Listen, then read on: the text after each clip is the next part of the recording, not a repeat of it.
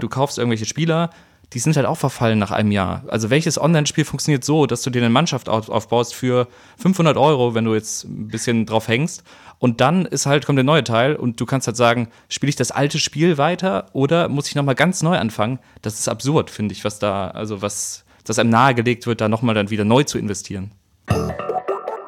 Ja, eben nicht. Und das ist doch das Geile. Der, dieser korrupte Haufen, wer will die noch haben? Ich will irgendwelche Autos haben. Ist, äh, oder, oder Motorräder oder, oder, oder Dreiräder. Also ich muss mal ganz kurz eingrätschen. Ich finde es super, wie ihr euch gerade berauscht in diesem Spiel, das ja auch wirklich ein ganz, ganz nettes Spiel ist. Äh, und ich finde es auch total bemerkenswert, wie ihr so am Elefanten im Raum vorbei euch schlängelt. Leute, es ist halt kein Fußballspiel. Man muss es einmal sagen.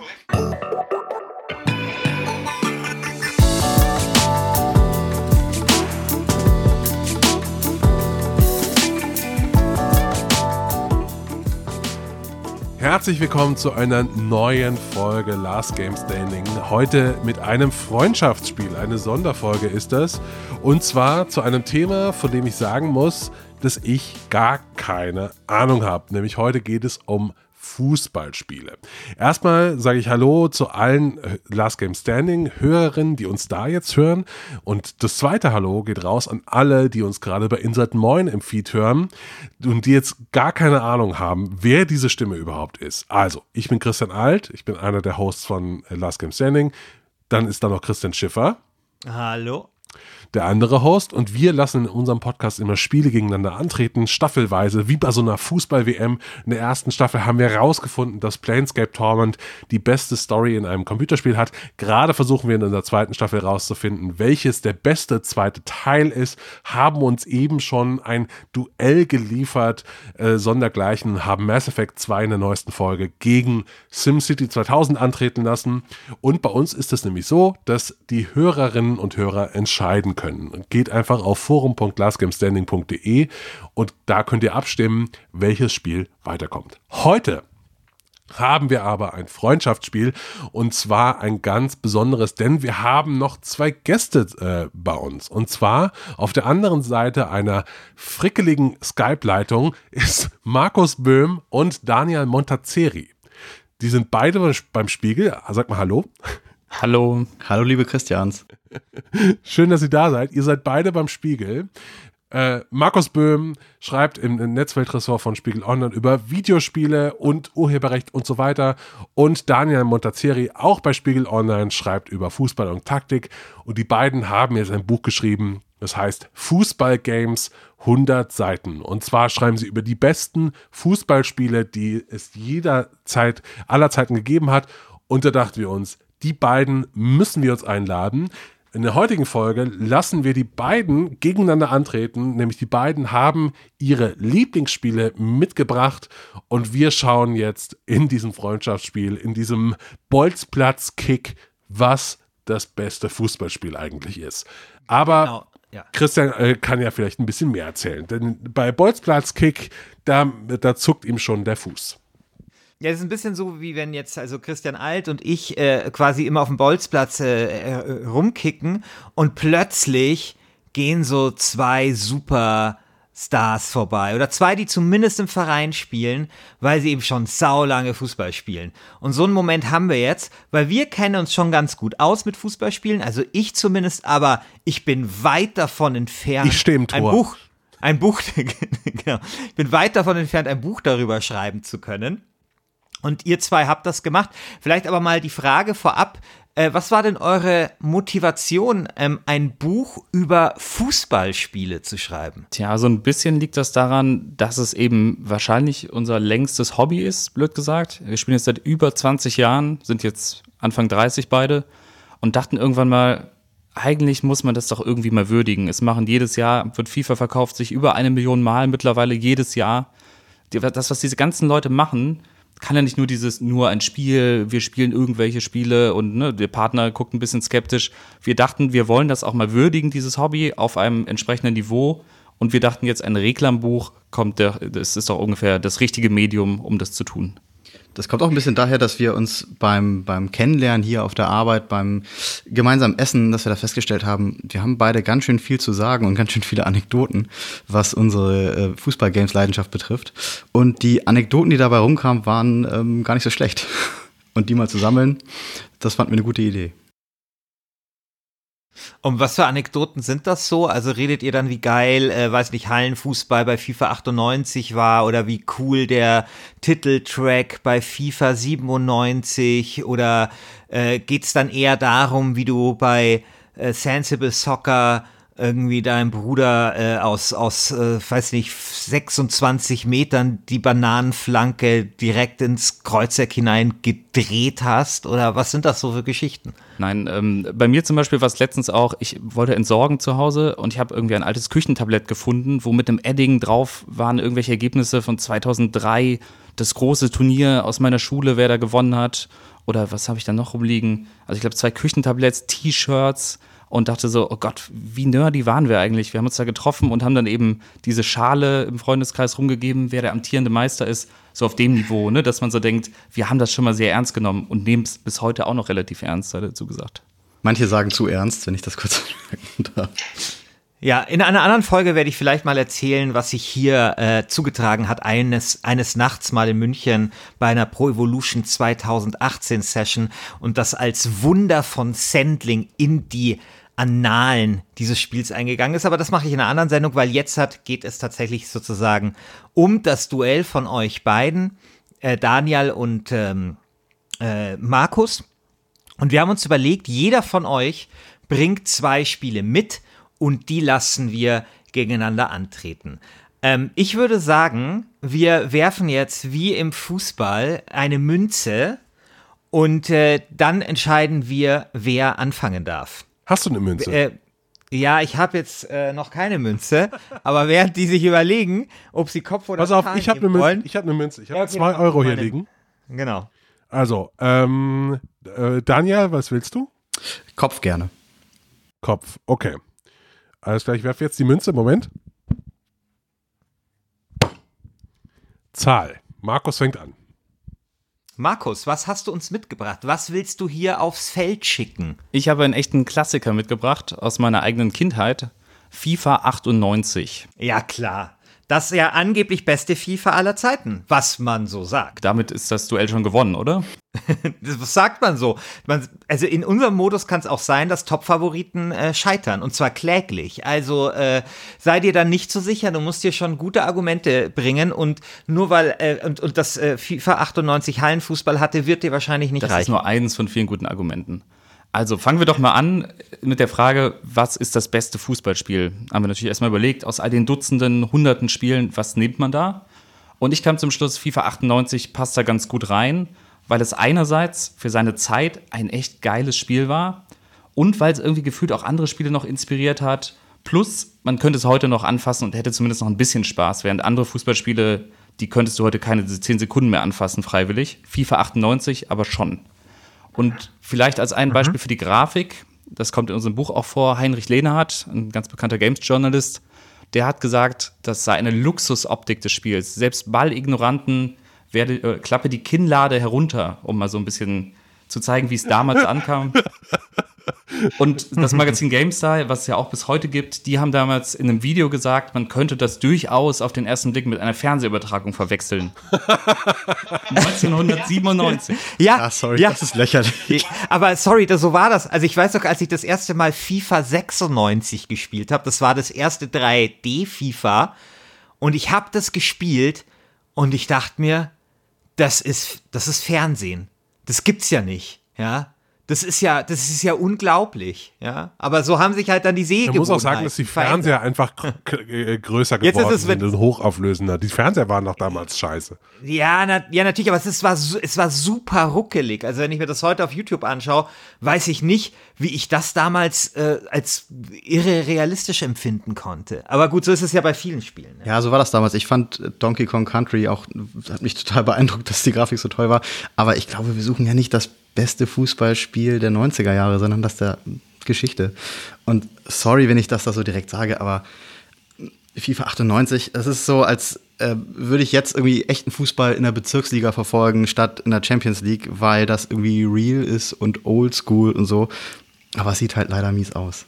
Aber es ist schon der interessantere Kick, um dann direkt mal zu übernehmen wieder. Wenn man sich zum Beispiel mal anschaut, was in FIFA 98 möglich war damals. Ich zähle mal ein paar Sachen auf. Es gab eine Tätlichkeitstaste, sowas gibt es heute nicht mehr, zu wild. Man konnte Schwalben machen, geht heute nicht mehr, zu unfair.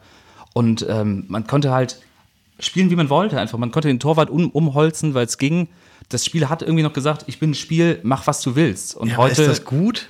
Das war halt noch nicht so ein Marketingspiel, wo einfach nur, Achtung, wir haben ganz viele Lizenzgeber, das darf nicht passieren, im Champions League-Modus darf das und das nicht passieren. Das gab es damals nicht. Das war einfach ehrlicher Fußball. Und der Hallenmodus, den Christian schon erwähnt hat und den ich natürlich aufnehme, ist genau das. Der ist einfach nur Action, Bande, Tore. Also ich habe selten ein Fußballspiel gesehen, was so viel Action hat und was bis heute auch noch so, so schnell ist, so spaßig wie der Hallenmodus. Ja, klarer Fall von Verklärung. Tut mir leid.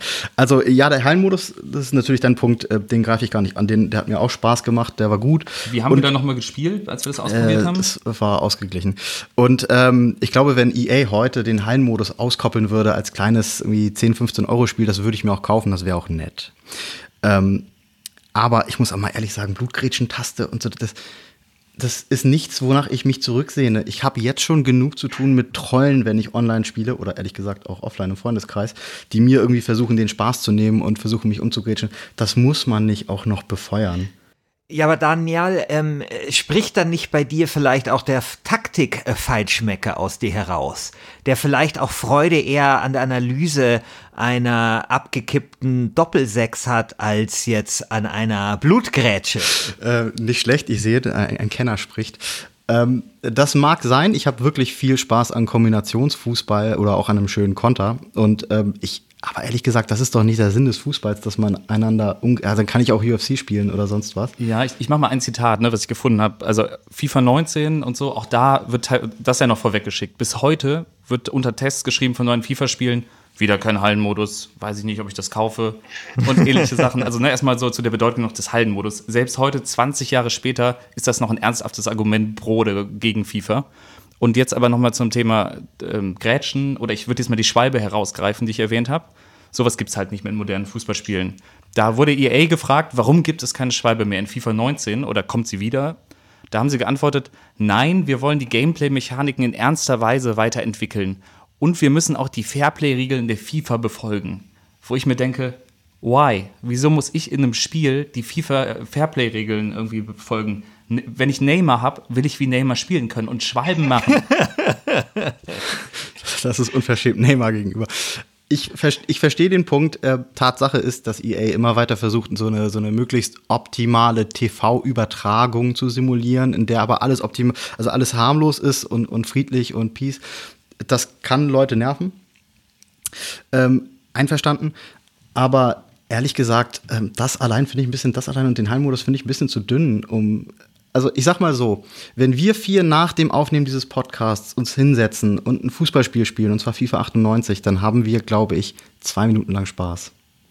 Naja, es gibt noch das Intro, Blur, Song 2, das beste FIFA-Intro aller Zeiten. Das, also allein da hätten wir schon zwei Minuten Spaß, weil das Intro geil ist. Und dann, wir können die ganze WM-Qualifikation durchspielen. Es gab sogar einen Netzwerkmodus, wir könnten online spielen. Also ich glaube, da kann man schon Zeit mit verbringen. Ich habe eine Frage. Ich, hab- ich, ich, Ich habe auch noch ein paar Fragen. Genau, du aber zuerst, Christian. Ich habe äh, total naive Fragen. Also die erste ist eher so eine allgemeine Frage und äh, äh, die ich eigentlich bei jedem Spiel jetzt gerne beantwortet hätte. Und zwar, wenn FIFA 98 ein Fußballer wäre, welcher Fußballer wäre das? Mist, sowas habe ich, ich habe mir aufgeschrieben, welche Mannschaft wäre es. genau so eine Idee hatte ich auch. Und die zweite Frage zur Schwalbe, gibt es das, ist das wirklich so ein seltenes Feature? Gibt es das nirgendwo anders? Also mein, meines Wissens gibt es zumindest in FIFA und Pro Evo keine Schwalben mehr. Oder wenn, wüsste ich nicht, wie sie gehen, was sehr schade wäre, weil ich es einsetzen würde. Und äh, der Fußballer, ich würde sagen, das ist so ein Typ wie Jürgen Kohler, der halt alles wegräumt. Und also so, es ist ein richtig, ist schon ein Actionspiel, muss man sagen. Es ist jetzt keine Simulation. Es ist einfach, habt Spaß, geht raus, tretet euch um, wenn ihr es unbedingt wollt. So ist FIFA 98. Äh, Finde ich ganz gut. Jürgen Kohler passt. Ähm, der hatte seine Zeit. Und ähm, war damals auch recht erfolgreich mit einer sehr stumpfen Spielweise, sage ich mal. Nichts, also ich hoffe, Jürgen Kohler äh, hört nicht zu oder ist zumindest nicht sauer. Ähm, und er konnte ein, zwei Sachen sehr gut und das war's. Und ich glaube ehrlich gesagt, wenn man Jürgen Kohler heute auf einen Bundesliga-Platz stellen würde, würde er diese Sachen zwar immer noch gut beherrschen, aber ist er deswegen so gut wie ein Jerome Boateng? Also Sorry. Cola, Cola, der ein Neymar in Manndeckung nimmt, wäre schon äh, sehr interessant. Also der Cola galt halt als so ein eisenharter äh, Verteidiger und äh, gegen, gegen so einen sterbenden Schwan wie Neymar äh, könnte das natürlich dann interessant sein. Ja, Jürgen Kohler übrigens, Fun Fact, seit Sommer 2018 trainiert er die A-Jugend von Viktoria Köln in der Mittelrheinliga.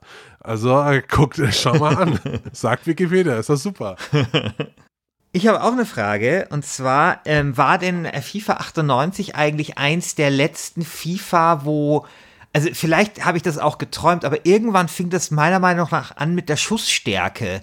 Also wo man so, wenn man vorm Tor stand, gerne auch mal den Ball äh, im 90-Grad-Winkel über die Latte hauen konnte. Und das fing meiner Meinung nach so mit so FIFA 2000, 2001 ein. Habe ich mir das eingebildet? Bin ich mir nicht ganz sicher, ob du dir das nicht einbildest. Äh, ich gucke mal Markus fragend an. Okay. Es könnte auch in 98, als wir es gespielt haben, konnte man da nicht auch zumindest, da hat man das Gefühl, man könnte die Stärke einstellen. Ah, okay. Vielleicht habe ich mir das wirklich eingebildet. Aber vielleicht noch eine zweite Frage. Und zwar, ich träume eigentlich äh, schon seit längerem von einer Fußballsimulation, die so eine historische Simulation ist. Also so ein bisschen wie wie man das ja in anderen Genres hat. Also es gibt ja historische Militärsimulationen sehr viel, weiß nicht, Battlefield oder äh, keine Ahnung, äh, Call of Duty. Und ähm, es gibt ja auch so historische Management-Simulationen. Also die Älteren erinnern sich wahrscheinlich an Hanse oder der Patrizier oder sowas.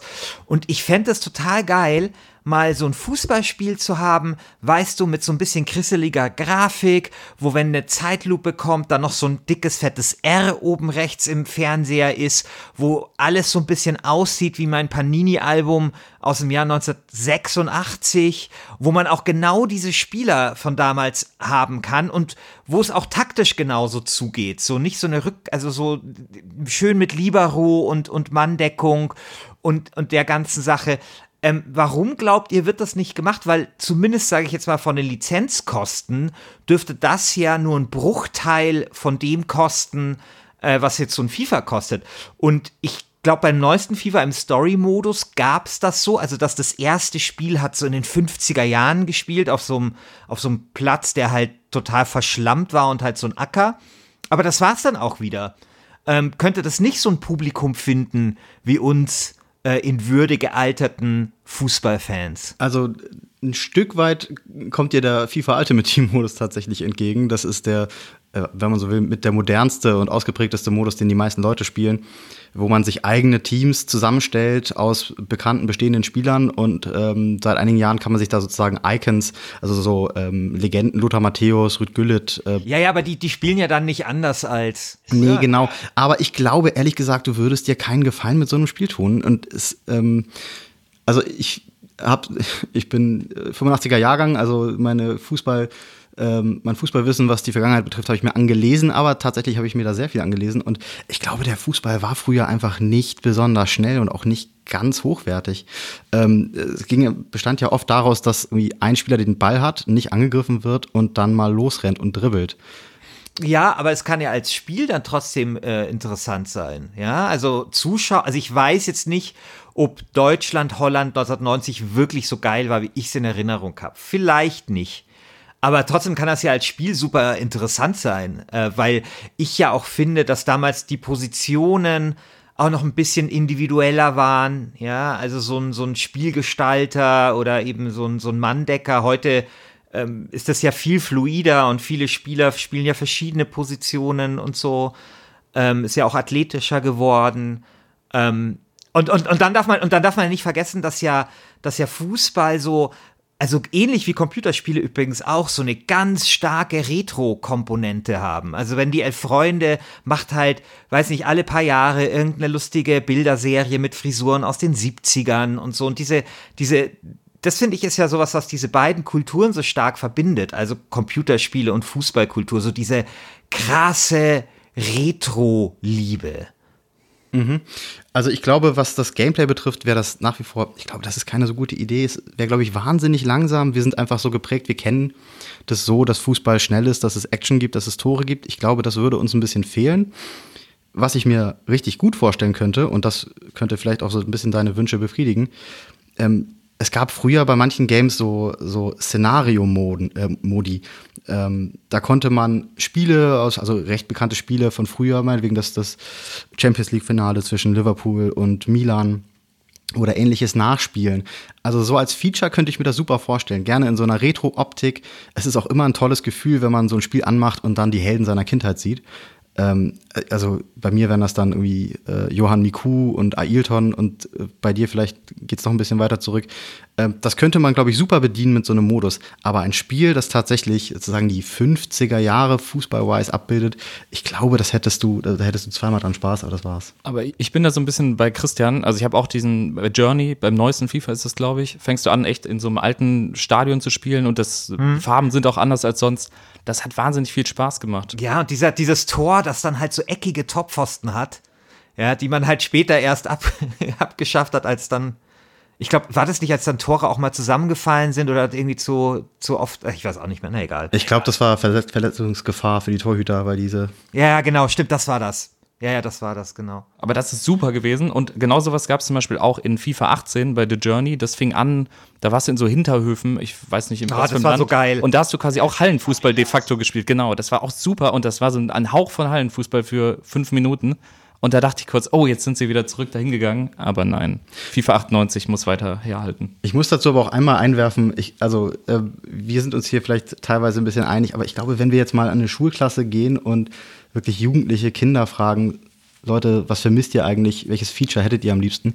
Ich glaube nicht, dass da jemand sagt Hallenmodus Weil die nicht sowas. wissen, wie das ist. Die haben das nie gespielt in den modernen FIFAs. Es gab den Hallenmodus tatsächlich auch nochmal, Fun Fact, in ähm, einigen Spielen für die Wii, FIFA, nagel mich nicht aufs Jahr fest, aber so 12, 13, 14 so um den Dreh. Und da gab es einen Hallenmodus und ich glaube, den hat auch einfach keiner mitbekommen. Wahrscheinlich hat EA gedacht, den will eigentlich keiner mehr haben und so. Aber wer hat denn auch FIFA auf der Wii gespielt, ganz ehrlich? Ich würde, genau, jetzt würde ich jetzt immer sagen, wir sind gerade total irgendwie abgedriftet. Ich will ganz dringend hören, was, was Daniel mitgebracht hat, was er denkt, dass das beste Spiel ist.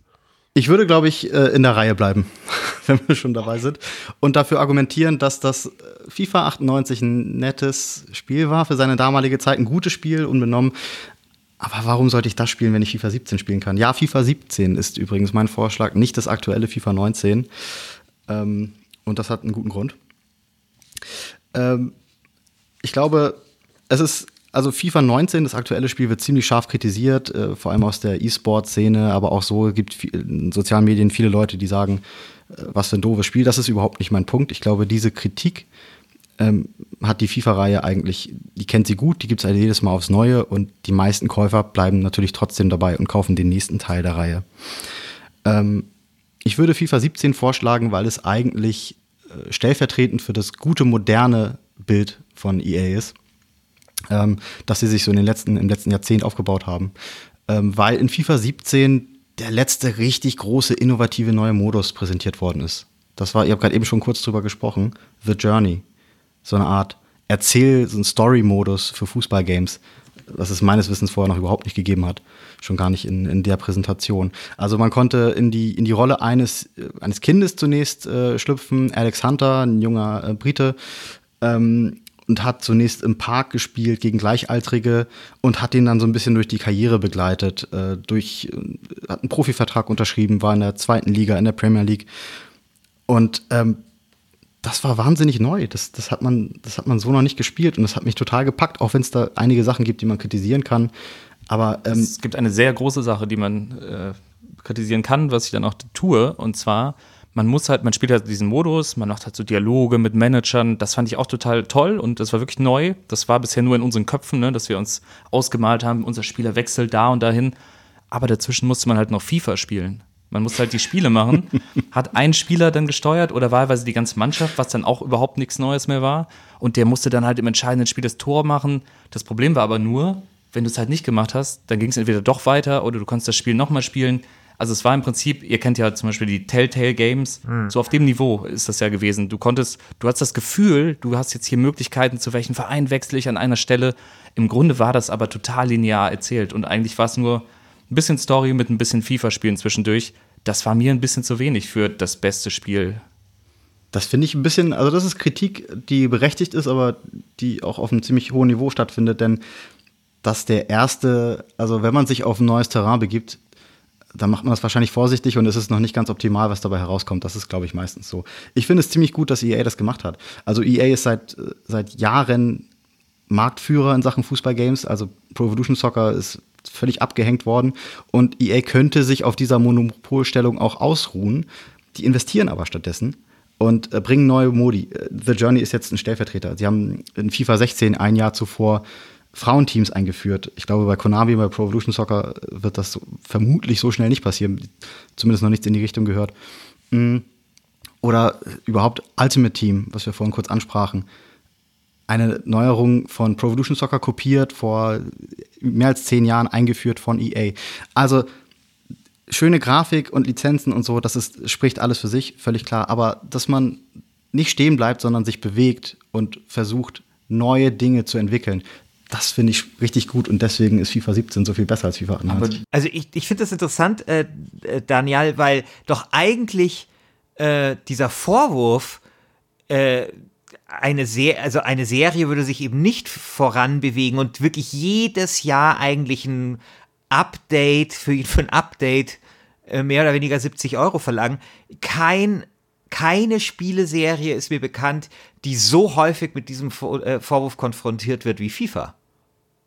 Ja, das stimmt tatsächlich. Und es ist ähm, teilweise auch berechtigt, weil sich in, in wesentlichen Aspekten des Spiels, vor allem das Gameplay natürlich, recht wenig ändert. Vielleicht ist man bei FIFA auch ein bisschen, bei EA auch etwas äh, skeptisch oder sogar ängstlich, äh, allzu stark einzugreifen ins Gameplay, weil sie natürlich jetzt jedes Jahr Spiele herausbringen, die sich wahnsinnig gut verkaufen. Und ähm, man hat da offenbar eine Formel entdeckt, mit der sich sehr viele Leute, was das Gameplay betrifft, arrangieren können. Und das möchte man sich nicht zerschießen. Möglicherweise. Ich weiß es nicht. Aber ich kann damit, ich, ich kann damit leben, wenn sie äh, das Gameplay minimal anpassen, äh, hier, und zwar, hier und da kleinere Features einbauen, aber so richtig große Veränderungen angehen, wie Frauenteams, wie The Journey. Also ich bin ja, ich meine, Pro Evolution Soccer und FIFA, das ist ja so ein bisschen wie Amigo und Scout oder äh, Pelikan und äh, GH früher und solche Sachen, ähm, BMW und Mercedes. Und ich bin ja Pro Evolution Soccer Mensch. Ich spiele zwar immer FIFA, aber allerdings nur, nur immer The Journey, ja, weil ich das wirklich geil finde. Und ich, was würdest du zu dem Vorwurf sagen, oder ihr beide, weil ihr hattet ja beide jetzt ein FIFA-Spiel, dass FIFA doch nicht so geil ist spielerisch, dass FIFA doch nicht von den Leuten so sehr geliebt wird, weil es spielerisch so herausragend ist, sondern einfach aufgrund der simplen Tatsache, dass EA einfach so viel größer ist als Konami und halt diese fucking Lizenz hat. Ja, da musst du wissen zu, dass wir beide, wenn wir jetzt zum Beispiel gegeneinander spielen, spielen wir tatsächlich auch eher Pro Evolution Soccer. Ja, gute Leute hier. Gute Leute im Podcast. Aber natürlich trotzdem haben wir, glaube ich, auch, ähm, blenden wir es nicht aus, dass FIFA das insgesamt, also klar, das Gameplay sehen wir auch bei PS vorne, aber das, das bessere Gesamtpaket mit all den Modi, ne, die, wie du sagst, die Lizenzen und so, das ist schon bei FIFA objektiv besser. Auch die Menüs, alles ist irgendwie schicker. PS kannst du nur für auf dem Platz spielen und alles andere drumherum ist doch eine Qual. In den modernen Teilen immer noch. Bei FIFA zum Beispiel, du lädst ein Spiel, da hast du so ein Minispiel, ne, wo du so irgendwie den Ball ins Tor schießen musst. Und bei Pro Evolution Soccer sind so Texttafeln mit irgendwelchen Das Tipps, ist Wahnsinn. wie man. also diese Menüs, dass da auch niemals ein Praktikant mal dran gesetzt wird und sagt und gesagt wird, mach die mal neu. Also die sind seit seit Jahr seit sechs Jahren sind diese Menüs gleich, ja, so mehr oder weniger. Das ist unglaublich, aber gut. Also zunächst mal vielen Dank an Markus, dass er für mein Spiel argumentiert. Ich glaube, ich glaube, für Konami rechnet sich das nicht. Ich glaube, die sind, die sind abgehängt, das muss man so sagen.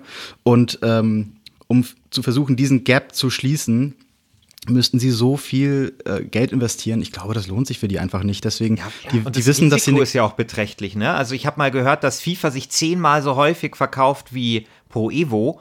Wenn jetzt äh, Konami sagen würde, wir kaufen die Fif- FIFA-Lizenz, dann müssten sie natürlich auch aus dem Stand zehnmal so viel verkaufen sofort, ja? um das wahrscheinlich reinzuspielen. Ja, oder vielleicht nicht zehnmal so viel, aber sie müssten schon die Zahlen von FIFA halt dann einigermaßen erreichen oder zumindest zur Hälfte oder ich weiß nicht, wo da der sozusagen der, der, der Gewinn, äh, also wie, wie viel mehr man dann verkaufen muss, um dann trotz der Lizenzen in die Gewinnzone zu kommen. Und das ist dann schon, ich glaube, diesen Shift zu machen, ähm, da brauchst du dann, glaube ich, nicht nur einfach das Geld für die Lizenzen, sondern du musst dich darauf einstellen, dass du vielleicht zwei, drei Jahre brauchst, um die äh, um diese ganze Marke so populär zu machen, dass du das Geld für die Lizenzen überhaupt wieder reinbekommst. Oder werden alle FIFA-Spieler die zehnmal so zehnmal mehr FIFA-Spieler von 0 auf 100 wegen den Lizenzen dann zu Konami überlaufen. Das werden ja nicht alle machen, oder? Das Problem ist ja so ein bisschen, dass ich vermute mal, wir alle drei und Christian Alt vielleicht auch, dass ähm, wir also das Gefühl hätten, vielleicht das Spielgefühl in PES ist besser, aber FIFA ist halt sonst besser. Also so ein Produkt aus den beiden wäre das geilste eigentlich, ne? Aber ich glaube andererseits, da unterschätzen wir auch, wir sind jetzt so ungefähr alle ein Altersdreh im weitesten Sinne, dass Leute auch einfach nur FIFA gespielt haben und die sind gar nicht aufgewachsen mit diesem Duell Pro Evolution Soccer gegen FIFA. Die haben gar nichts für Pro Evolution Soccer. Also das sagen die als irgendein Spiel, was niemand kauft, so who cares ungefähr. Und ich glaube halt, das ist so ein Problem, was wir unterschätzen. Ne? Das ganze Generation, für die ist gar nicht PS irgendwie eine Alternative. Das ist ein weiteres Fußballspiel. Genau, und das, und das würde sich, glaube ich, durch die Lizenzen erst, also nicht, nicht auf den Schlag ändern, sondern da müsste man schon, glaube ich, sich ein paar äh, Versionen Zeit nehmen ja, um da wieder sozusagen diesen neuen Kundenstamm aufzubauen. Ja. Ich glaube, die, diese Zeitspanne, die es bräuchte, ist noch sehr viel größer, als wir es jetzt gerade angedeutet mhm. haben. Man sollte nicht unterschätzen, was EA für, ein, für einen riesigen Apparat rund um FIFA und vor allem um FIFA Ultimate Team, was übrigens für viele Leute synonym ist, ähm, aufgebaut hat. Äh, wir waren neulich in einem kleinen Videospiel-Store, dessen Namen ich jetzt noch nicht nenne, in dem gab es Trikots zu kaufen. Äh, nicht von Bayern München oder Borussia Dortmund, sondern von FIFA Ultimate Team. Für drei bis vierjährige. das finde ich übrigens sehr schön. Äh, Habe ich, glaube ich, schon in der Story-Folge mal gesagt, dass äh, in diesem The Journey, in dem Story-Modus, das halt so schön doppelbödig ist, weil dieser Alex Hunter äh, im letzten FIFA da wird das ja alles so kommerzialisiert und überall sind diese Berater um ihn herum und die Familie äh, sieht ihn gar nicht mehr und er spielt dann auch schlechter und der Trainer kritisiert ihn, weil er sich nicht mehr auf den Fußball äh, konzentriert. Dabei ist FIFA bzw. EA ja voll der voller Teil von diesem ganzen Vermarktungszirkus, ja und PR-Zirkus. Und das fand ich irgendwie äh, irgendwie nett dass die das selber thematisiert haben. Ich weiß nicht, ob es ihnen aufgefallen ist, aber es war irgendwie ganz cool äh, um nochmal auf dieses, äh, äh, auf diese Monopolstellung zurück, zurückzukommen, die quasi Monopolstellung, die FIFA da hat. Ich, ich vergleiche es in meinem Kopf immer so ein bisschen wie äh, Facebook und Twitter. Also es gibt einfach so Netzwerkeffekte, die bei FIFA auch irgendwie da sind, weil jeder einfach FIFA spielt. Wenn du zu einem Kumpel gehen willst, kannst du nicht äh, jetzt mit der Pro Evo äh, Blu-ray vorbeikommen, dann schaut er sich komisch an, der will halt sein FIFA spielen und er will, dass die Leute so aussehen, wie sie aussehen und dass sie halt äh, so heißen, wie sie heißen und er will die richtigen Vereine spielen, er will sich auf nichts Neues einlassen. Und diese Netzwerkeffekte, die einfach da über mehrere Jahre und Jahrzehnte sich einfach jetzt rausgebildet haben, die wirst du super schwer wieder los. Also vielleicht muss man FIFA zerschlagen oder so. Kartellamt äh, kommen. Aber nee, es ist wirklich, wirklich heftig. Ja, vielleicht könnte man es tatsächlich so entbündeln aus meiner Sicht. Also zum Beispiel Ultimate Team, haben wir jetzt ja ein paar Mal schon erwähnt. Dieser Modus, du baust dein ultimatives Team auf und im Grunde wirst du aber immer so ein bisschen unter Druck gesetzt. Willst du nicht ein bisschen Geld ausgeben hier und da? Kannst du schneller an neue Spieler kommen? Ist zwar aber Zufall, welche du kriegst, aber gib mal was aus. Wie ihr sagt, FIFA ist ein absolutes Kommerzprodukt auch geworden. Das ist natürlich auch nochmal gegen FIFA 17 und die vorherigen und nachherigen und die Teile danach ähm, einzuwenden. Das ist halt auch schon echt übel. Also, und äh, wie gesagt, man kann sich sicher darüber streiten, ist das schon schlimm, dass das jedes Jahr rauskommt. Da würde ich noch sagen, irgendwie ist es auch ganz cool. Eine neue Fußballsaison beginnt, du gehst in den Laden, kaufst es dir und nächstes Jahr Neues. Kannst immer hoffen, dass das Neue besser wird. Wird es dann nicht, aber du kannst dran glauben. Aber das ist zum Beispiel deine, deine Ausgaben, ne? Du kaufst irgendwelche Spieler, die sind halt auch verfallen nach einem Jahr. Also welches Online-Spiel funktioniert so, dass du dir eine Mannschaft aufbaust für hm. 500 Euro, wenn du jetzt ein bisschen drauf hängst und dann ist halt, kommt der neue Teil und du kannst halt sagen, spiele ich das alte Spiel weiter oder muss ich nochmal ganz neu anfangen? Das ist absurd, finde ich, was da, also was, dass einem nahegelegt wird, da nochmal dann wieder neu hm. zu investieren. Ja. Aber äh, Markus, äh, disst doch nochmal ein bisschen FIFA 17. Okay, meine These dazu noch vielleicht, wie The Journey ins Spiel gekommen ist bei FIFA. Ich glaube, es ist nicht reingekommen, weil EA dachte, oh geil, wir müssen unbedingt nochmal so eine Geschichte erzählen. Ich glaube, es ist eigentlich reingekommen, weil FIFA seit, ich glaube, Ultimate Team kam so ab FIFA 09 als DLC, ab FIFA 12 war es dann im Spiel drin. Es war halt alles und ist bis heute, sind 50% von FIFA mindestens auf Ultimate Team ausge nur ausgelegt. Wenn du aber jetzt ein Typ bist, der gar keinen Bock hat auf Ultimate Team, auf Geld ausgeben, auf Online-Spiele gegen irgendwelche Elfjährigen, dann hast du halt kaum mehr was in FIFA, weil da nichts mehr weiterentwickelt wurde. Und ich glaube, The Journey war sozusagen nur ein verzweifelter Versuch, irgendwie diese Solo-Spieler mal wieder zu gewinnen, wie vielleicht dich, Christian, wo man gesagt hat, was können wir denen noch bieten? Und das ist dann halt diese, die Story für dich alleine. Und also man kann das, glaube ich, auch entlarven, warum sie das eingebaut haben, weil sie sonst eine alte Zielgruppe, alte Leute wie uns verloren hätten einfach. Naja, also den Karrieremodus gibt es ja nach wie vor. Der wurde nicht mehr verändert gefühlt seit Ja, genau, Jahren. das stimmt. Der wurde nicht verändert, aber der ist ehrlich gesagt nach wie vor recht okay. Also ist ehrlich gesagt alles ist besser als alles, was, was Pro Evolution Soccer zu bieten hat. Das gilt für jeden Modus. Ähm, kleine Anmerkung dazu: Ich habe äh, tatsächlich gestern Abend noch mal FIFA 17 eingelegt und ähm, zwei, nee, drei Online-Partien bei Ultimate Team gemacht. Und bei, also es ist FIFA 17, ja. Das ist vor drei Jahren released worden. Und es hat weniger lang gedauert, Online-Gegner zu finden, als wenn ich Pro Evolution Soccer 19 einlege. ähm, Oh, das ist bitter. Ja, FIFA wird halt viel gespielt. Ich bin da so ein bisschen wie Christian Alters sagte. Es ist, es ist irgendwie groß wie Facebook, aber Facebook ist halt auch nicht cool einfach, ne? Und es ist halt wie RTL-Shows werden viel geguckt, aber es heißt nicht, dass sie geil sind. So, also FIFA ist das absolute Kommerzprodukt. Es macht Werbung für den sauberen Fußball, für die Einhaltung der FIFA-Fairplay-Regeln. Den kann man sich jetzt unterwerfen und sagen, okay, ich mache das so. Oder man sagt halt, ich bin ein Rebell und ich spiele weiter FIFA 98. Ich glaube, man kann es ein bisschen vergleichen, wenn man wieder den, den Vergleich zum echten Fußball ziehen möchte, mit einer Fußball-WM. Äh, da hat man als Zuschauer vorher auch ziemlich genau im Kopf, dass da einiges nicht mit rechten Dingen läuft. Fußballweltverband FIFA ähm, komplett durchkommerzialisiert. Das weiß man alles, aber in dem Moment, wo es läuft, ja, wo die Hymnen spielen, kann man sich dem Reiz halt nicht entziehen. Ich würde, ich finde, ich finde, was, was Ultimate Team betrifft, da gibt es echt klare Sachen, die man kritisieren sollte. Das sehe ich auch, das sehe ich ähnlich wie du, Markus. Nur unterm Strich ist das Gesamtpaket einfach so gut, dass ich dafür argumentieren würde, FIFA 17 eins der besten der Geschichte. Warum haben wir denn gestern ein Pro Evolution Soccer Turnier gemacht und nicht ein FIFA 17 Turnier? Ja, Pro Evolution Soccer hat nach wie vor für so alte Spezialisten ähm, wie, wie uns und vor allem wie mich, der auch mit Pro Evolution Soccer äh, 5, dazu komme ich später noch, aufgewachsen ist. äh, Es bleibt natürlich eine Herzensangelegenheit, aber ehrlich gesagt, ich kaufe mir trotzdem jedes Jahr beide Spiele. Wie viel Geld gibst du aus jedes Jahr? 140 Euro gibst du dann aus für beide Spiele jeden, jeden September? Wenn ich beide am Release-Tag kaufen, wenn ich so doof wäre, dann würde ich das ausgeben. Man kann gerade bei Pro Evolution Soccer, muss man sagen, gehen die Preise sehr schnell, sehr weit runter. Und da, da, da es da ja sowieso keine Lizenzen gibt, finde ich, brauche ich das auch nicht unbedingt so fresh. Also, genau. das, ist, das ist dann schon so. Also, bei mir ist der Rhythmus auch immer, ich kaufe mir FIFA, spiele spiel dieses, äh, spiel den Story-Modus durch und dann so langsam trudelt dann Pro Evolution ein, dann spiele ich noch ein bisschen FIFA und dann kaufe ich mir irgendwie Pro Evo dann für 20 oder 30 Euro oder so. Ja.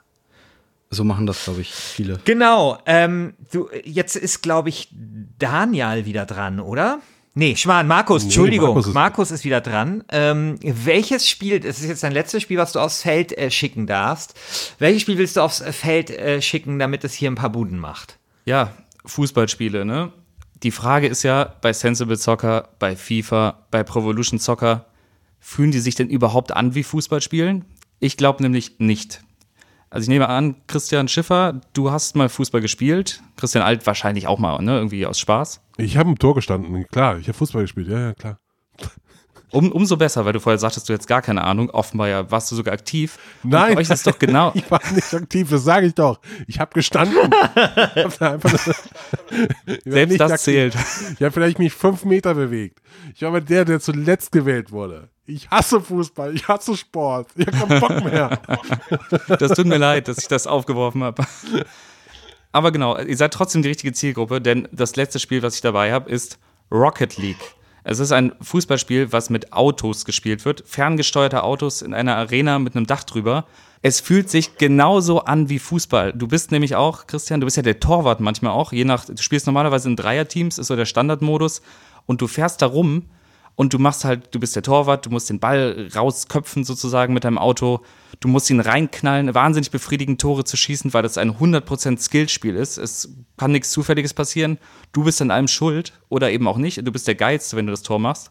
Und das Geile daran ist halt auch, das ist halt im echten Fußball genauso, wenn man so überlegt. Also ich war zehn Jahre im Verein und ich hatte immer eine Heidenangst, wenn irgendwie der Ball kommt aus 50 Metern Höhe auf meinen Kopf geflogen. Ich muss den jetzt treffen, ne? sonst ist der Gegner an mir vorbei. Die Eltern am, am Seitenrand, die lachen mich aus oder beziehungsweise drehen sich um und lachen, weil wir sind ja noch Kinder. Und all diese Gefühle, das gibt mir alles Rocket League. Auch so, also man muss dribbeln, es ist schwer, den Ball überhaupt vorzubewegen und dahin, wo er soll. Und mal ganz ehrlich, so ein FIFA oder so, das, das klebt nicht mehr im Fuß der Ball.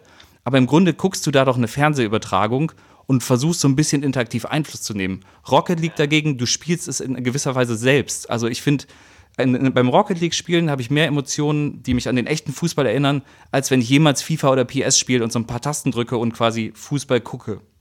Also ich finde ja, äh, ich bin natürlich sehr traurig, dass Sensible Soccer offensichtlich nicht bei euch dabei ist, weil äh, du, Daniel, ja vorher schon angekündigt hast, dass Pro Evolution Soccer dein letztes Spiel sein wird, oder aus der Serie zumindest. Aber ich finde die Rocket League-Wahl zumindest interessant. Und ich finde auch tatsächlich ähm, das ziemlich äh, plausibel, was du sagst, weil äh, Rocket League hat so ein paar Dinge, die man so aus dem Fußball kennt, finde ich, zu so einer absoluten Show gemacht. Also zum Beispiel das gute alte Kacktor. Also bei Rocket League fallen ja extrem viele formvollendete Kacktore.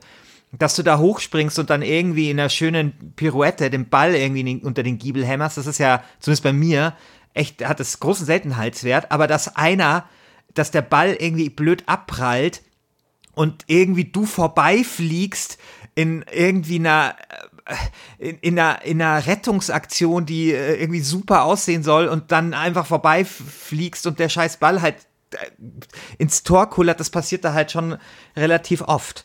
Und äh, das finde ich äh, tatsächlich äh, sehr, sehr realistisch. Ja, sieht man ja auch äh, in unterklassigen Fußballspielen ja auch immer wieder. Und ich bin ein großer Fan von Kacktoren.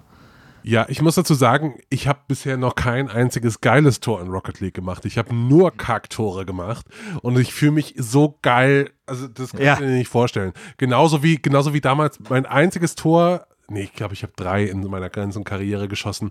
Drei Tore habe ich Pro Evolution Soccer jemals geschossen. Und eins davon war dann aber so mit. Boah, das war so ein Freistoß, über den wird heute noch gesprochen. Ja, das, das war so geil. So, das war so mit BR-Kollegen, äh, manchmal in der Kantine, wenn Christian Alt den Flur entlang geht, dann wird so ein bisschen getuschelt. Das ist doch Christian Alt, der damals bei Pro Evo diesen Freistoß hier aus 27 Metern einfach mal schön in den Giebel gelatzt hat. Schöne, das schöne. War so geil. Wir haben Videoaufnahmen davon, das ist der Wahnsinn.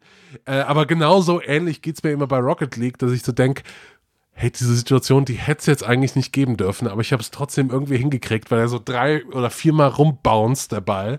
Und es fühlt sich schon sehr, sehr auch, gut wobei an. Wobei dieses von der Linie kratzen ja da auch bisweilen passiert und auch das ist ja, ja sehr befriedigend. Ja. Ja. Da angebraust kommst und du den einfach noch so schön irgendwie schön von der Linie kratzt. Sehr schön. Genau, und und du bist ja der Torwart auch vor allem in der Situation und bei FIFA oder Pro Evolution Soccer steuerst du ihn als Normalspieler ja eigentlich nie, ne? Also du bist immer total abhängig von der KI. Ja, außer, Rocket League außer, bist außer du bei derjenige, FIFA, äh, wenn, wenn, äh, da gibt's, da kannst du ja, äh, bevor, wenn das Spiel lädt, kannst du ja immer so Übungen machen. Und eine Übung ist dabei, oder mehr, oder zwei oder drei, wo man den Torhüter steuert. Beim neuen, beim neuen FIFA. Das ist dann ziemlich geil mit Christian Alt würde ich da auch nochmal gehen. Dieses, ne, das Gefühl, du machst das Tor, ja, weil du bist halt sozusagen der Spieler. Ne? Leute werden sagen, der Christian Alt hat ein geiles Tor gemacht und bei FIFA machst du ein Tor mit Messi, dann kann jeder immer noch sagen, ja, mit Messi, ja, das geht ja automatisch, Messi macht doch jeden Schuss bei FIFA rein. Ich finde, das ist halt ne, viel weniger wert, weil du da wirklich nur der, der Typ dahinter bist, der die Strippen zieht. Genau wie Rocket League eigentlich ist mit ferngesteuerten Autos, eigentlich ist FIFA viel mehr so ein Spiel, wo man das Gefühl hat, man ist derjenige, der nur die Fernsteuerung bewegt. Also ich muss mal ganz kurz eingrätschen. Ich finde es ja. super, wie ihr euch gerade berauscht in diesem Spiel, das ja auch wirklich ein ganz, ganz nettes Spiel ist. Äh, und ich finde es auch total bemerkenswert, wie ihr so am Elefanten im Raum vorbei euch schlängelt. Leute, es ist halt kein Fußballspiel. Man muss es einmal sagen. Korrekt. Man steuert halt verdammte Autos über, in, durch eine kleine Halle. Genau. So. Also das würde ich äh, als Einwand durchaus gelten lassen. Ich meine, Fußball, also man spielt den Ball dort nicht mit dem Fuß. Naja, mit Herr, der Autospitze, Kopfbälle, ja. Aber seht es mal so. Also, also, ich finde, wenn wir auf, die, auf dem Niveau argumentieren, ob das jetzt Fußball ist oder nicht, ich weiß nicht, auf dem Niveau argumentieren Leute, die gehen in den Park wahrscheinlich, da kicken so ein paar Kids und dann sagen die, ey Jungs, ist das wirklich Fußball mit euren zwei Rücksäcken und ohne die Latte und drei Leuten? Also weiß ich nicht. Das naja, also Herr Böhm, äh, ich, ich würde das Regelwerk von äh, von äh, Rocket League denn äh, dem internationalen FIFA-Regelwerk genügen? Ich fürchte ja, nein. eben nicht. Und das ist doch das Geile. Der, dieser korrupte Haufen, wer will die noch haben? Ich will ja. welche Autos haben. Ist, oder, oder Motorräder. Aber oder, es würde, oder es würde auch nicht, es würde auch nicht so. den Regeln am, am Bergal in Mosach genügen, wo ich äh, meine aktivste Zeit, Fußballzeit verbracht habe, ja. Äh, übrigens hieß dann die Mannschaft, die wir dann als Tegenmannschaft ausgekündigt haben, Atalantal Bergalmo, wegen Bergal in Mosach, ja, nur so by the way. Ähm, und diesen Regeln würde das auch nicht genügen. Du spielst da, spielst und plötzlich kommt jemand mit einem, mit einem scheiß Käfer aufs Spielfeld gefahren und, und, und rammt dir den Ball weg. Ich fände so geil. Das ist nicht, das also ist nicht Fußball. Würde ich, dann würde ich Fußball spielen, wenn ich in meinem Toyota Jahres da sitzen könnte äh, und dann mal so einen Ball wegkickt. Ich glaube, dann würde ich auch Fußball spielen. Ja, also ich, ich, ich bin da kurz vor der Disqualifizierung. Aber okay, vielleicht äh, entscheidet das dann das Forum. Ich habe aber noch mal eine ganz prinzipielle Frage an euch beiden. Seid ihr ein Anhänger des klebenden Balles oder des nicht klebenden Balles? Da ich gerade Rocket League vorstelle, natürlich des nicht klebenden Balles. Und noch ein kleiner Abschweifer, die Steam-Beschreibung von Rocket League, da heißt es, mit der intuitiven Steuerung haben die Spieler in dieser unglaublichen Fußballneuauflage die volle Kontrolle. Das ist die Zukunft des Fußballs, das so gespielt wird, um mal noch ein neues Argument zu bringen. Okay, die Zukunft, die es seit ein paar Jahren zu spielen gibt. Ohne Verletzungen. Übrigens, Crossplay, Xbox gegen PlayStation mittlerweile. Wie viele FIFA-Partien gab es nie, weil jemand nicht die richtige Konsole hatte? Rocket League ist auf überall verfügbar, wie der echte Fußball. Man kann einfach anfangen zu spielen. Ich verstehe den Reiz total. Und ich muss auch sagen, also jetzt mal ob Fußball oder nicht per Definition beiseite geschoben, Rocket League macht macht das schon richtig gutes Spielgefühl, das man hat, auch dass man, dass man so einen kleinen Teamgedanken hat, man muss Angriffe absichern, wenn die, wenn die Mitspieler gerade im Sturm sind. Das finde ich gut, das kommt dem Fußballerlebnis auf dem Platz äh, in der Hinsicht ziemlich nahe unbenommen.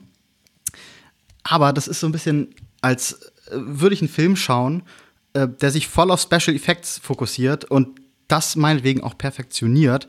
Äh, das hat seine Berechtigung und wird vielen gefallen. Nur zum Filmerlebnis gehört irgendwie auch ein guter Plot, ein Drehbuch, Score, Dramaturgie, Komposition. So, das, also was ich sagen will, ist, Rocket League fehlt zu viel. Ich möchte, ich möchte Messi steuern. Ich möchte Messi durch eine Abwehrreihe steuern. Ich möchte das, tolle, befriedigende Gefühl haben, dass vier, fünf Leute sich den Ball zupassen und dass man durch eine Abwehr kommt. Du kannst auch vier gegen vier spielen und im Team und überhaupt mal auf, auf Team. Also Fußballspiele werden ja fast nur alleine gespielt, zum Beispiel auch, auch bei E-Sport-Turnieren. Rocket League dagegen ist ein echtes Teamspiel. Du bist in einem Team. Es geht um dich, es geht um Verantwortung, Vertrauen, all diese Sachen. Und das hat ein FIFA eigentlich nicht. Ja. Vielleicht bin ich einfach zu schlecht, aber ich habe noch niemals eine Kombination über vier Stationen hinbekommen, dass man sich wirklich gezielt den Ball hin und her spielt, dass man Fußball spielt. Also ich habe das schon hinbekommen, aber der vierte war der Gegner. Drei von uns und einer war der andere. und sagen wir mal, tech, äh, also taktisch ist es ja jetzt vielleicht auch nicht. Also ich meine, äh, so eine falsche Neun äh, kannst du jetzt da auch nicht aufs Spielfeld äh, schicken. Und bei Raumdeckung wirst du dir wahrscheinlich bei Rocket League schon auch ziemlich schwer tun, von einer Viererkette nicht zu sprechen. Ja, genau. Also ich meine, es, es, gibt, es gibt so ein paar kleine Gruppen taktische Elemente. Also wie bewegt man sich zu dritt oder zu zweit oder zu viert, je nachdem, welchen Modus. Das, das macht schon Spaß, aber das ist eben nur eine Facette des Spiels, auch taktisch eine Facette. Und mir fehlt da viel zu viel. Ich bin jemand, der sich total daran erfreut zu schauen, wo hat der Gegner Lücken in der Abwehr, wo habe ich Überzahl, wie kann ich da spielen. Das macht nicht jeder, ich weiß, aber das ist zum Beispiel etwas, was der Fußball bietet und was Rocket League total abgeht. Und wenn ich das noch sagen darf, meine Theorie ist die folgende ich glaube, dass Rocket League gerade bei den Leuten punktet, die jetzt privat in Sachen echter Fußball auch Probleme damit hätten, mal 90 Minuten hinzuschauen. die das langweilig finden. Yes. Ich glaube, ich schweige an der Stelle lieber kurz. Das, das kann man natürlich jetzt behaupten. Ich könnte auch sagen, Rocket League ist halt das Spiel für die, für die Leute, die halt Fußball spielen können und nicht nur Fußball schauen, denen das vielleicht näher ist. Ja, eigentlich wäre eigentlich Sensible Soccer genau dieses Spiel gewesen, sorry. Mit einer Taste, Christian, wirklich? Mit einer Taste. Großartiges Spiel mit einer Taste, Ball vor Bolzen. Und äh, das Schöne war ja bei, bei, ich, bei Sensible Soccer, was ich finde schon auch so beim Fußball, finde ich, bisschen auch dazugehören kann, so dieses Chaos, ne, was es da dann gab. Und äh, dass jeder hatte sehr schnell seine Erfolgserlebnisse. Es war ein Spiel, was schnell äh, man gelernt hat, aber schwer zu meistern war. Und trotzdem sah es erstaunlich sehr nach Fußball, fand ich oft aus, ja. Also so, wenn du da aufs Tor zugerannt bist und den da mit so einem schön angeschnittenen Ball da rein geschnipselt hast und so. Ähm, ja, aber gut, äh, Rocket League ist äh, ja auch eine legitime Wahl. Ich würde sagen, damit kommen wir mal zum letzten Spiel der, äh, des heutigen Freundschaftsspiels. Und zwar das von Daniel. Ja, ähm, äh, wenn ich das mal so sagen darf, ich glaube, mein Favorit und vermutlich auch der Favorit der Zuhörer. Es geht um Pro Evolution Soccer 5. Das erste Spiel, das ich nicht Nein, kenne. wirklich. Oder nicht ich hatte habe. gehofft, dass genau du die, die Zielgruppe bist, ehrlich gesagt. Nee, leider nicht, tatsächlich. Ich bin sehr spät in die Pro, Pro Evo äh, Sache eingestiegen. Ich habe äh, mein Leben lang FIFA gespielt und irgendwelche Pro Evo Leute haben immer gesagt, dass Pro Evo besser ist und ich hatte nie Bock, es auszuprobieren. Habe ich es einmal ausprobiert und dann dachte ich mir so, hey, ernsthaft, Leute. Scheiße. Ja, wirklich. Nein, das war, nee, das war so, ich, Depp, habe jetzt hier 20 Jahre das falsche Spiel gespielt. Ja. Also wirklich. Und ich habe ich hab danach auch gefragt, welche Aspekte es in meinem Leben sonst noch gibt, die ich einfach mein Leben lang falsch mache. Also du zweifelst ja dann grundsätzlich so an dir, ja. Aber deswegen bei mir, ich bin mit Pro Evo 16 tatsächlich erst eingestiegen. Dann muss ich deine kleine Sinnkrise jetzt leider verschärfen, befürchte ich. Denn Pro Evolution Soccer 5 war tatsächlich sogar noch besser als die aktuellen Spiele. Ähm, verhältnismäßig. So, äh, natürlich macht Pro Evolution Soccer 19 uns jetzt privat auch wahnsinnig viel Spaß. Wir spielen das gerne, das Gameplay ist toll und das ist für uns der Hauptpunkt. Aber wenn man das ein bisschen in Kontext setzt, dass die Serie eigentlich seit einigen Jahren sich nicht mehr wirklich vom Fleck bewegt, ähm, muss man sagen, dass Pro Evolution Soccer 5 damals auch mal eine ganz andere, ähm, einen ganz anderen innovativen Charakter hatte. Also als wir das Spiel, wir haben das sehr viel im Freundeskreis gespielt damals, ähm, als wir das einlegten das erste Mal, ähm, sind wir wirklich mit großen Augen davor gesessen und konnten gar nicht fassen, wie die Tore da zustande gekommen sind und was für, auf welche Weisen Tore fallen. Also Aber dieses, war das, war, war das quasi das Pro Evolution Soccer, das den Ruf der Serie begründet hat, dass Pro Evolution Soccer halt diese geile Ballphysik hat, dass du da einfach auch mal draufzimmern kannst und schauen kannst, was passiert. Äh, dass das eben ja genau auch dazu führt, dass du eben nicht wie bei FIFA, hey, du brauchst einen schnellen Spieler, mit dem du die Seitenlinie entlang sprintest, Flanke rein, zack, fertig, Tor ist. Naja, das nicht. Also tatsächlich hatte Pro Evolution Soccer 3 und auch 4, ähm, das war auch schon, lebte vom Gameplay und von der Physik. Das waren schon richtig Mhm. gute Spiele für die damalige Zeit. Ähm, 5 war noch mal ein Tick langsamer, ein Tick mehr Richtung Simulation, ähm, also auch ein Tick mehr in die Richtung, die mir zusagt. Und ähm, man hatte noch ein Stück weit mehr Kontrolle. Also man, dieses Gefühl, dass man dafür verantwortlich ist, ob man gewinnt oder verliert, das war da bei mir noch mal ein Stück weit ausgeprägter. Und äh, dieses, dieses Tor, über das bei euch äh, im Betrieb ständig gesprochen wird, dieser 27-Meter-Kracher, das war genau dieses, dieses Faszinierende an, an dem Spiel. Denn ständig hatten wir, also das bezeichnenderweise, derjenige im Freundeskreis, der mit Fußball gar nichts anfangen konnte, äh, war dann auch derjenige, der dann teilweise von der Einwurflinie einfach mal schoss und traf äh, oder es von der Mittellinie versuchte, also Dinge, die man niemals machen würde. Und äh, meistens ging das schief, aber ab und zu hat's halt geklappt und das war halt neu. Das war neu, dass, dass Tore auf verschiedene Weisen fehlen konnten und nicht mehr nur, naja, lauf halt wie bei FIFA an diesen einen Spot auf dem Platz, von wo du weißt, er geht halt rein, diagonal, langes Eck. Hm, das ist halt langweilig. Aber ich finde, dass diese, also, dass diese Eigenschaft Pro Evolution Soccer schon einigermaßen in die Moderne auch äh, gerettet hat.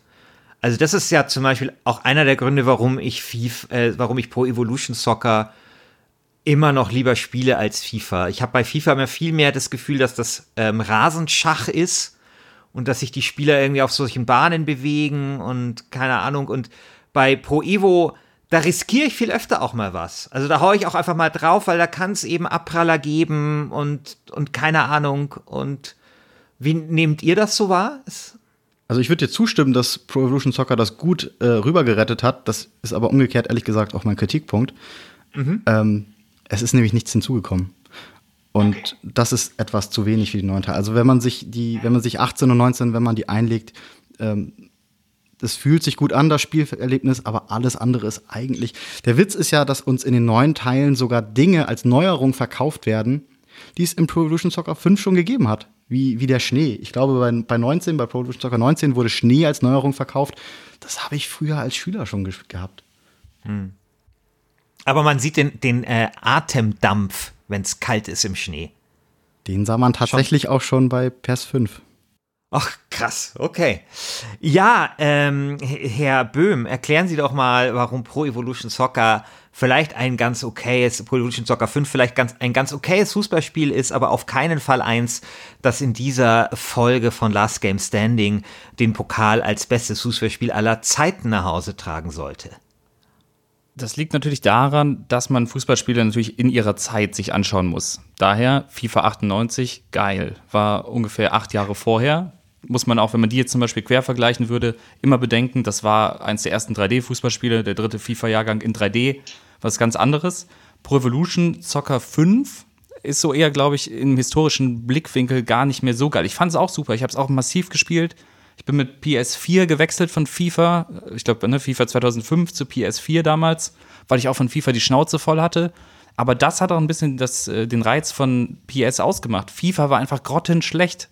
FIFA hatte halt 98, 99 ging noch aus meiner Sicht. Und dann kam immer dasselbe Jahr für Jahr. Es, war, es hat sich null verändert. Sie haben sich auf den Lizenzen ausgeruht. Wir haben, glaube ich, in unserem Buch drin einen Leserbrief, den ich geschrieben habe an die PC Games über FIFA 2002. da habe ich geschrieben, so sinngemäß, immer nur dasselbe. Sie haben sogar noch Feature gestrichen wie Rauchbomben und Hallenmodus. Also ich habe da sogar als junger Mann mit 14 mich drüber aufgeregt, dass FIFA stagnierte. Und so muss man das, glaube ich, auch sehen. PS5 war so eine Offenbarung, weil FIFA da echt scheiß Jahre hatte damals.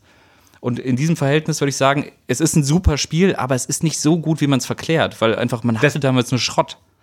Also es ist quasi wie Deutschland 2002 bei der WM.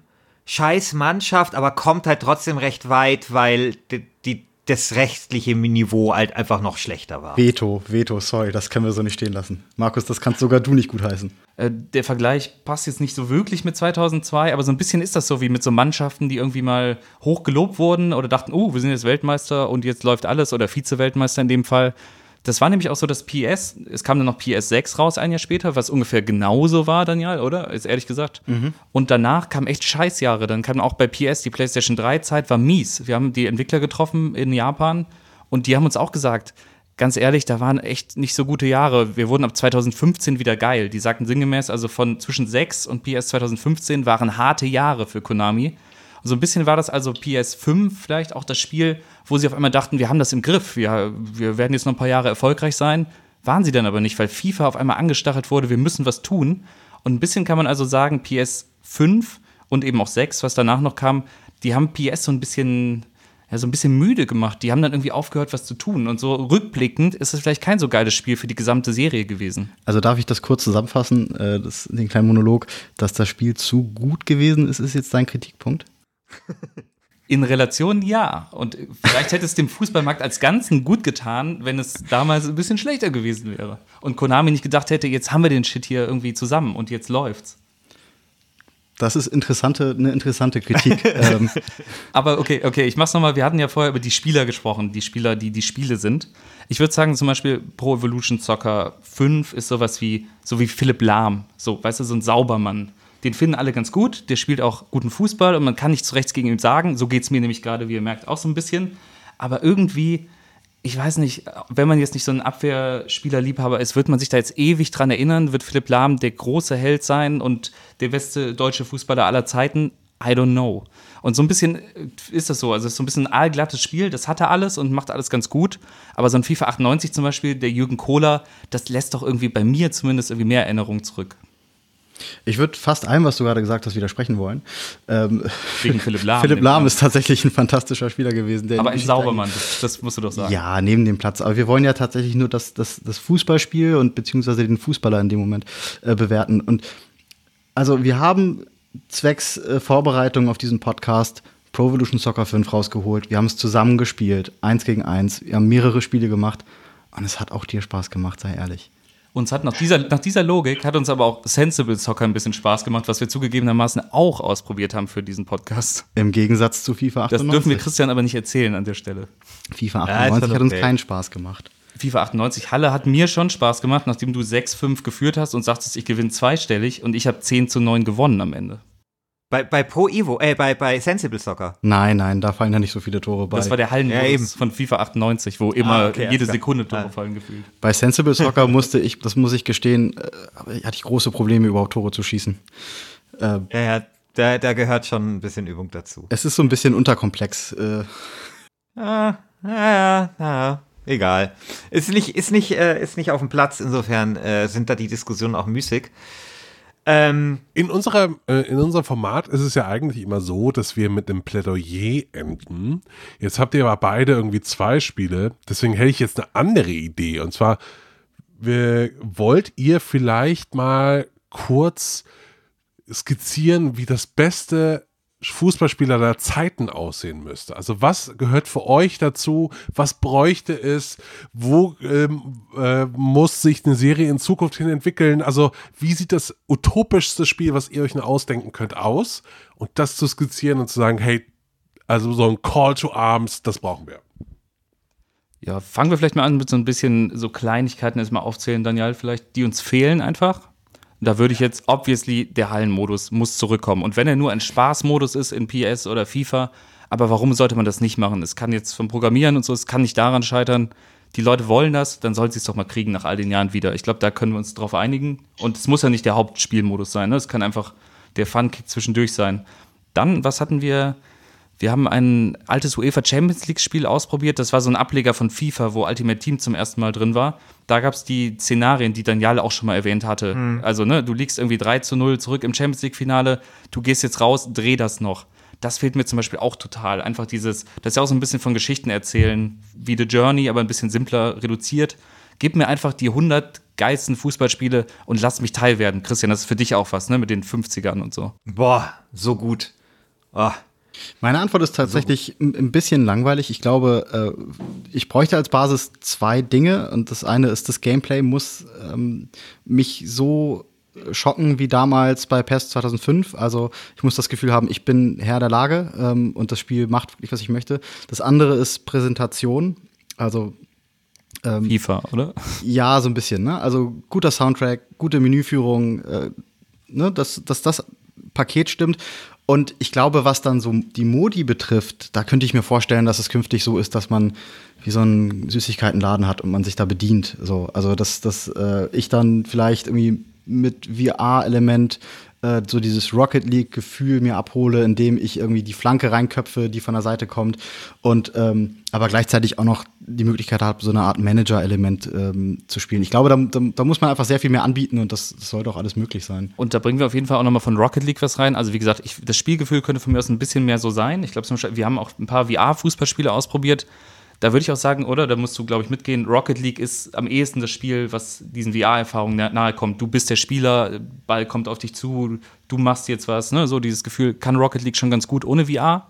Und eben dieses Crossplay, was ich auch schon erwähnt hatte, PlayStation gegen Switch, gegen PC, das geht jetzt bei Fortnite, glaube ich, und bei Rocket League und ich weiß nicht, ob es noch weitere Spiele gibt, aber das bräuchte FIFA oder was auch immer dieses Fußballspiel der Zukunft ist, doch auch ganz dringend und nicht dieses, ja, du hast eine Xbox, sorry, dann warten wir, bis du nächstes Mal in Berlin bist oder so. Ich glaube, dass dieses Zusammenführen dieser ganzen Spieler, die Bock auf sowas haben und jetzt irgendwie auf vier Plattformen spielen, das würde, glaube ich, auch die, das würde es alles noch intensiver machen, wenn man jederzeit gegen jeden unkompliziert spielen könnte.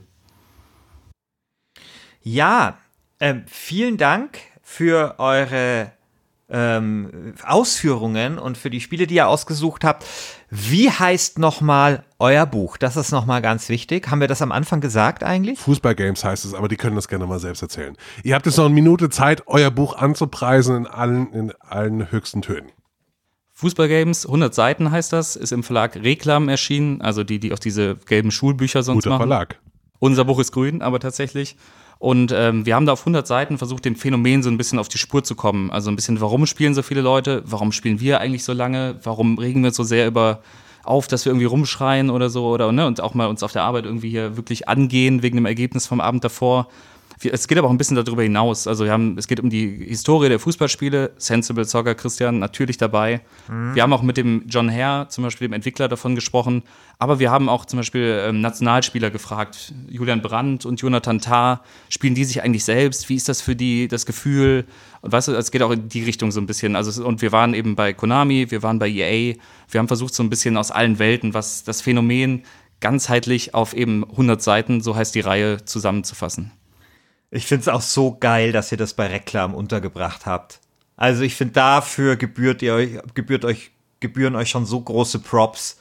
Also bei Reklam, was bei mir in der Schule eher so ein Schreckgespenst war, dort in dem Verlag dieses Thema unterzubringen, mit dem ich so viele positive Erinnerungen verbinde, das, äh, das ist echt großartig. Goethe, Schiller, FIFA. Danke.